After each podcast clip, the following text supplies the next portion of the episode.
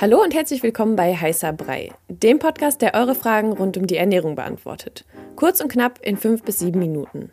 Ich bin Sanja und stelle dem Ernährungswissenschaftler Jan eure Fragen. Antworten gibt's ohne viel Gelaber, direkt auf den Punkt und wissenschaftlich fundiert. Stellt uns eure Fragen via DM bei Instagram an koro-de. Und jetzt viel Spaß mit der Episode. Die meisten Fragen, die uns erreichen, drehen sich rund um das Thema vegan und da geht es vor allem oft um die vegane Ernährung an sich, aber auch um die Umstellung auf eine vegane Ernährung.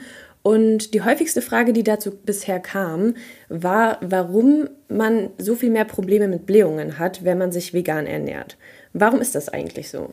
Ja, das ist eine sehr gute Frage, die mich auch häufig erreicht, muss ich sagen es ist so, dass wenn wir unsere Ernährung umstellen, gerade von einer Ernährungsweise, die, ich sag mal, normal ist, also relativ viel verarbeitete Lebensmittel, man kocht nicht immer selbst, man isst mal auswärts, mal Fastfood, mal Snacks und so weiter und so fort und trinkt vielleicht auch nicht so viel, also relativ normal und durchschnittlich.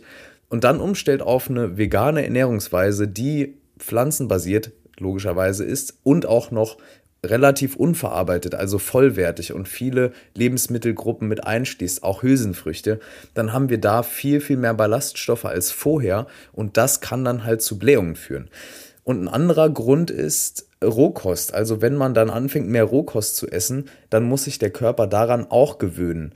Ähm, es ist so, dass man häufig glaubt, dass Rohkost irgendwie super leicht verdaulich ist, aber dem ist gar nicht so. Also Rohkost sehr ballaststoffreich und dann vor allem, wenn man überall so die Schale und sowas dran hat, also noch mehr Ballaststoffe dann ist es so, dass diese Rohkost auch relativ lange im Magen liegt, ja, und dann auch irgendwann verdaut wird. Und da sind bestimmte Stoffe drin, also das sind so Pflanzenstoffe, die dann auch Gerüche verursachen können und so weiter. Und genau, und das kann dann eben dazu führen, dass man relativ oft aufgebläht ist, gerade in der Übergangsphase. Aber, und das Gute ist, es gibt einen Gewöhnungseffekt. Ähm, der tritt vor allem bei Hülsenfrüchten auf. Also da gibt es auch ganz gute Untersuchungen dazu, klinische Studien, die einfach zeigen, dass über ein paar Wochen schon ein Gewöhnungseffekt eintritt und dieses Sprichwort, jedes Böhnchen gibt sein Tönchen, also gar nicht so stimmt, sondern nur vorübergehend. Das heißt, wenn ihr eure Ernährung umstellen wollt, auf vegan zum Beispiel und gesund und irgendwie vollwertig, viele Ballaststoffe und so weiter, dann macht es auf jeden Fall und lasst euch da nicht abschrecken, sondern bleibt dran und ihr werdet euch höchstwahrscheinlich daran gewöhnen. Okay, also sehr oft ist ja auch der sehr üble Geruch dieser Blähungen äh, Thema bei veganer Ernährung. Warum riechen denn Pupse dann so extrem? Ein Pups besteht überwiegend aus fünf Gasen, und zwar Stickstoff, Wasserstoff, Kohlendioxid, Methan und Sauerstoff. Und all diese Stoffe sind geruchsneutral, auch das Methan, wo man oft glaubt, irgendwie das würde komisch riechen, aber das ist gar nicht so.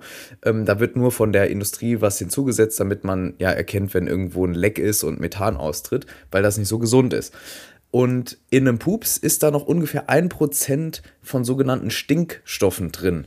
Ja, und das können so Sachen sein wie Schwefelwasserstoff oder andere schwefelhaltige Verbindungen, die dann so ja, Gerüche nach so faulen Eiern also oder faulem Gemüse irgendwie hervorrufen können. Und das ist eben ja der Grund, warum Pupse generell riechen. Und da kann es eben sein, dass gerade wenn man dann viel Gemüse isst und sowas wie Brokkoli, Blumenkohl, Rosenkohl, ja, aber auch verschiedene Proteinpulver und Hülsenfrüchte und so, da sind halt eben auch Stoffe drin, die im Darm dann, wenn sie zersetzt werden, diese Lebensmittel, ähm, bei dieser Gasbildung auch Stinkstoffe dazugeben, sozusagen, die dann üble Gerüche hervorrufen. Aber in der Regel ist das nichts Schlimmes. Also nur weil es dann mal übel riecht, heißt es nicht, dass es ungesund ist oder so, sondern relativ normal. Also nicht jeder Pups sollte stinken und äh, sehr übel riechen, aber es ist normal, wenn das mal passiert. Da braucht man sich in der Regel keine Sorgen zu machen. Außer es wird dann irgendwie, es nimmt ein Ausmaß an, was dann einen einschränkt und man das Gefühl hat, man wird das gar nicht mehr los, dann sollte man eben auch das Ganze mal medizinisch abklären lassen. Wir haben ja jetzt viel über die Ursachen dieser Blähungen gesprochen, aber wenn man jetzt sich vegan ernährt und diese Blähungen hat, was kann man denn dann dagegen machen konkret? Ja, was kann man dagegen tun? Also im Prinzip habe ich es eingangs schon gesagt.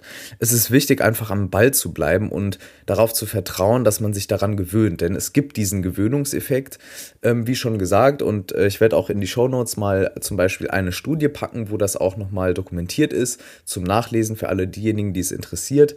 Und ansonsten kann es Sinn machen, auch ein Ernährungstagebuch zu führen. Das ist typischerweise immer empfohlen, wenn man irgendwie Magen-Darm-Probleme hat dass man einfach aufschreibt, was man isst, wann man es isst, wie man sich danach fühlt, wie es dem Bauch geht. Hat man Blähungen, entwickelt man Blähungen, wann tut man das äh, und so weiter und so fort. Und ansonsten ist aber der wichtigste Tipp eben, wenn man seine Ernährung auf vegan umstellt, generell pflanzenbasiert, sollte man auf jeden Fall vollwertig essen, möglichst viel selbst kochen, die volle Bandbreite der pflanzlichen Lebensmittel nutzen und dann gezielt supplementieren, zum Beispiel Vitamin B12 ähm, und ansonsten das auch immer mal wieder regelmäßig checken lassen. Das ist ganz wichtig und sich nicht so viele Sorgen um die anfänglichen Blähungen zu machen. Wenn es jedoch irgendwie über einen längeren Zeitraum hinweg bleibt, dann auf jeden Fall einfach mal, wie gesagt, medizinisch abklären lassen und insgesamt aber darauf vertrauen, dass sich das legt. Das war eure Frage zum Thema Ernährung kurz und knapp besprochen. Danke fürs Zuhören.